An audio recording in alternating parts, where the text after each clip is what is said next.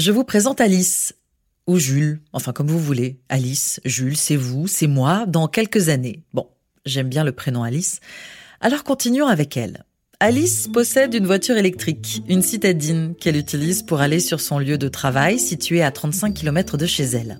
Nous sommes jeudi soir, il ne reste plus que 23% de charge de batterie, ce qui risque d'être insuffisant pour faire le trajet aller et retour le lendemain lorsqu'elle ira travailler. Alice branche alors sa voiture à la borne qu'elle a installée dans son garage après 21h30, c'est-à-dire pendant les fameuses heures creuses, ce qui lui permet d'utiliser l'électricité de son fournisseur à un tarif préférentiel. Le lendemain, la batterie de sa voiture est pleine, elle se met en route pour rejoindre son bureau. Rien de vraiment étonnant. Comme Alice, vous possédez peut-être une voiture électrique et vous connaissez la marche à suivre par cœur.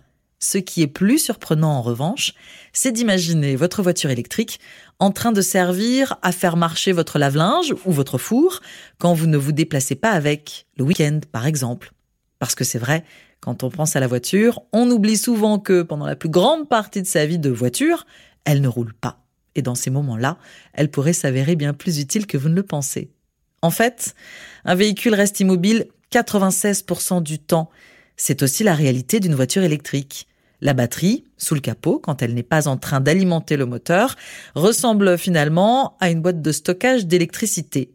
On a donc sous la main une ressource énergétique disponible tout de suite, à condition de pouvoir la récupérer.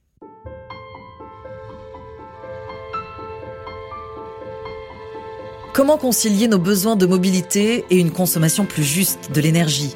Comment éviter le gaspillage, optimiser l'utilisation de cette énergie et limiter le recours à de nouvelles sources d'électricité C'est ce que nous allons voir dans cet épisode.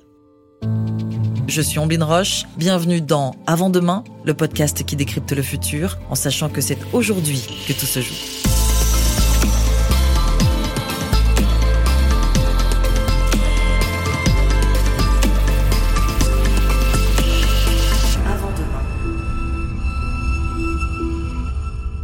Vous l'avez compris, la voiture électrique peut être bien plus qu'un simple moyen de transport. Elle peut devenir un élément à part entière de notre foyer, mais aussi de notre quartier, de notre ville. Pour le comprendre, il faut se pencher sur une nouvelle génération de bornes de recharge, la borne V2G, Vehicle to Grid en bon anglais, comprenez charge bidirectionnelle, pilotée par la technologie du smart charging, qu'on peut traduire cette fois par chargement intelligent. Une technologie dont s'est emparé EDF, qui a lancé en janvier 2019 la structure Drive, une coentreprise fondée avec un partenaire technologique, la start-up californienne Nuvi. Alors comment fonctionne ce smart charging?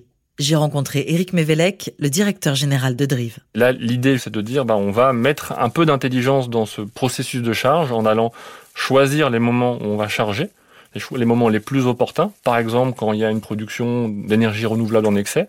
A contrario, on va éviter les moments où l'énergie est un peu rare et, où les moyens pour la produire sont éventuellement polluants. Et puis la forme la plus ultime de ce smart charging, euh, qui est un concept encore une fois assez large, c'est le véhicule to grid, qui est cette capacité bien sûr à charger à des bons moments, mais aussi à réinjecter dans l'autre sens, donc à renvoyer l'énergie qui est contenue dans la batterie du véhicule vers le système électrique. La batterie de la voiture reçoit l'énergie et la renvoie dans le réseau si besoin. D'accord. Mais quel est l'intérêt de renvoyer de l'électricité dans le système électrique? D'abord, pour vous, pour moi, la promesse est celle de faire des économies. Un plein d'une voiture électrique annuelle, un véhicule léger, c'est à peu près 250-300 euh, euros pour un kilométrage moyen. Euh. Et en fait, effectivement, dans l'offre qui est la nôtre, on a une promesse associée qui est de dire on peut vous permettre d'économiser jusqu'à 20 euros par véhicule et par mois, donc ça fait à peu près 240 euros par an. On couvre à peu près euh, le plein électrique mobilité annuel. Donc effectivement, via ces solutions, pour le client final, on peut rouler gratuitement. D'un point de vue technique, vous branchez votre voiture à une borne, puis tout est piloté par un smartphone via une application. Les besoins de mobilité vont simplement être définis, comme le programme de votre chauffage chez vous par exemple. À combien le véhicule doit être chargé? Quand? Le matin, l'après-midi ou à quelle heure précisément. Et par cette application, on peut aussi forcer une charge si le véhicule doit être opérationnel rapidement. Il est fondamental de toujours respecter les besoins de mobilité. C'est-à-dire vous, vous avez acheté une voiture, vous voulez qu'elle soit chargée le matin, je sais pas, à 6h30 avec au moins 250 km. Ça, c'est une information. Après, on a d'autres informations qui nous arrivent sur l'état du réseau électrique, sur euh, la production euh, nationale, etc. On a aussi des, choses très concrètes de ce qui est en train de se passer sur le site des clients maintenant. Et donc on prend toutes ces informations et on les travaille en fait pour prendre les meilleures décisions pour que euh, la voiture soit chargée au bon moment, mais aussi en rendant un maximum de services euh, au système électrique et à la collectivité. Aider la collectivité, c'est ça l'autre avantage du smart charging, car en associant le V2G aux énergies renouvelables, le cycle devient alors vertueux. Par essence, on va avoir de plus en plus d'énergies renouvelables, de, de, photovoltaïque ou d'énergie éolien. Donc ce sont des énergies qu'on qualifie d'intermittentes, elles arrivent entre guillemets quand elles arrivent, quand il y a du soleil, quand il y a du vent. Et donc l'enjeu, ça va être de capter cette énergie euh, pauvre en CO2, ou, euh, quitte à la réinjecter plus tard. Donc euh, entre guillemets, on est une, solution. On parle de flexibilité. On va pouvoir aller tamponner cette énergie foisonnante, bon marché et écologique pour la réutiliser à un autre moment en la, en la stockant de manière temporaire. Donc effectivement, ça contribue complètement à l'essor des énergies renouvelables et à leur développement. En d'autres termes, le surplus d'électricité produit par l'éolien peut être stocké dans les batteries de nos voitures pour être réinjecté plus tard dans le réseau quand le vent ne souffle plus. Des constructeurs automobiles explorent également de leur côté cette technologie de la charge réversible. L'an dernier, Renault a lancé deux expérimentations aux Pays-Bas et au Portugal. Cet équipement a été installé par exemple à bord des Zoé de l'île de Porto Santo sur l'archipel de Madère. Elles peuvent absorber à certains moments de la journée une partie de l'électricité photovoltaïque et éolienne excédentaire produite sur place et la réinjecter lorsque cela devient nécessaire. Il faut bien évidemment que la recherche avance, on n'en est encore qu'au tout début. Pour le moment, ce sont essentiellement des entreprises qui se montrent intéressées par la technologie véhicule to grid, celles qui disposent d'une flotte. La technologie est encore nouvelle et doit faire ses preuves pour séduire.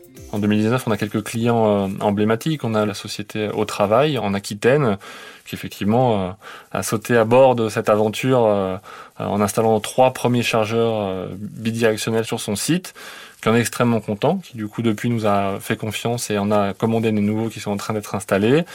Euh, donc ça c'est très bien parce que ça permet de montrer qu'avec des pour des petites entreprises ça a beaucoup de sens. C'est intéressant pour lui parce que ça répond à un besoin de charge, mais c'est aussi intéressant parce que ça correspond à ce que cet entrepreneur est et à l'image qu'il veut véhiculer. À Londres, actuellement, c'est une flotte de bus électriques qui expérimente un projet de recharge bidirectionnelle. 28 bus sont aujourd'hui en phase de test sur les 9000 qui circulent. C'est peu, c'est vrai, mais si on imagine qu'un jour ils soient tous électriques et dotés de cette technologie, cela pourrait représenter l'équivalent de l'alimentation de plus de 150 000 foyers. Et si moi, un jour, je suis propriétaire d'une voiture électrique et je veux installer une borne chez moi, concrètement, que dois-je faire? Eh bien, Eric Mevelec m'explique que cela dépend encore aujourd'hui de la marque de ma voiture électrique, car la forme de la prise de recharge diffère d'une marque à l'autre. Or, la borne n'est adaptée qu'à un certain type de prise. Mais le problème est en train d'être réglé, puisqu'en Europe, tous les acteurs convergent vers le même standard de prise. Peut-être que d'ici quelques années, les voitures électriques seront dotées de batteries intelligentes qui permettront la charge réversible et le smart charging sera devenu une option de série il n'y aura donc même plus besoin de bornes. Vous l'avez compris, il y a un certain nombre d'acteurs à mettre d'accord pour lancer à grande échelle ce nouveau modèle de mobilité. Avant de terminer cet entretien, il me reste une interrogation qui m'est venue en préparant l'interview. Qu'est-ce qu'il va se passer si nous, toutes et tous, nous passons à la voiture électrique? Et surtout, si nous branchons en même temps nos véhicules le soir, en rentrant du travail, est-ce que ça ne va pas créer un énorme pic de consommation? C'est un enjeu, effectivement. Il y aura des réponses très simples, des réponses tarifaires avec des heures creuses qui vont se mettre en marche euh, de manière, on va dire, intelligente, euh, séquencée pour pas que ça soit tout le monde au, même moment. Ça, c'est déjà le cas en fait. Hein. Pour les chauffe-eau, typiquement, en fait, euh, les heures sont un peu ventilées pour que tout se mette pas en marche en même temps. et après, il y aura effectivement des systèmes plus connectés sur lesquels on travaille qui vont juste permettre de placer par petits bouts la charge assez indépendamment entre guillemets du tarif en, passant plutôt par Internet en, en, en, allant décaler à des moments bien précis la charge pour rendre ça encore plus efficace. Et puis, de manière ultime, il y a cette technologie qui nous a euh, réunis ici, qui est le véhicule to grid, qui dit pour aller encore plus loin, être encore plus efficace, on va même pouvoir euh, euh, décharger dans le réseau. C'est bien l'ensemble de ces... Il n'y aura pas une solution unique, hein, c'est bien un mix de solutions technologiques qui va justement permettre d'insérer les véhicules sans aucune difficulté. Et donc, si aujourd'hui on sait faire fonctionner le réseau avec 11 millions de chauffe-eau en France, on saura accepter dans 10 ans 11 millions de véhicules électriques. Une chose est sûre, à mesure que le parc de voitures électriques s'accroît, le réseau de distribution électrique va s'adapter et même transformer cette demande croissante de la consommation électrique en opportunité pour mettre en place une gestion encore plus intelligente. Avec le système de la charge intelligente, la voiture va devenir un chaînon du réseau électrique et pourra participer au stockage des énergies renouvelables. Pour les constructeurs automobiles, voilà donc une formidable opportunité pour devenir l'un des acteurs majeurs du secteur énergétique. Ce podcast est produit par Europe 1 Studio en partenariat avec EDF. Pour ne rater aucun épisode, abonnez-vous sur Apple Podcast ou sur votre plateforme de téléchargement préférée. Et moi, Anis Mbida, je vous propose de me retrouver dans un second épisode pour continuer à parler de transport et d'innovation qui vont changer nos vies. En attendant, suivez-nous sur les réseaux sociaux et sur europe1.fr.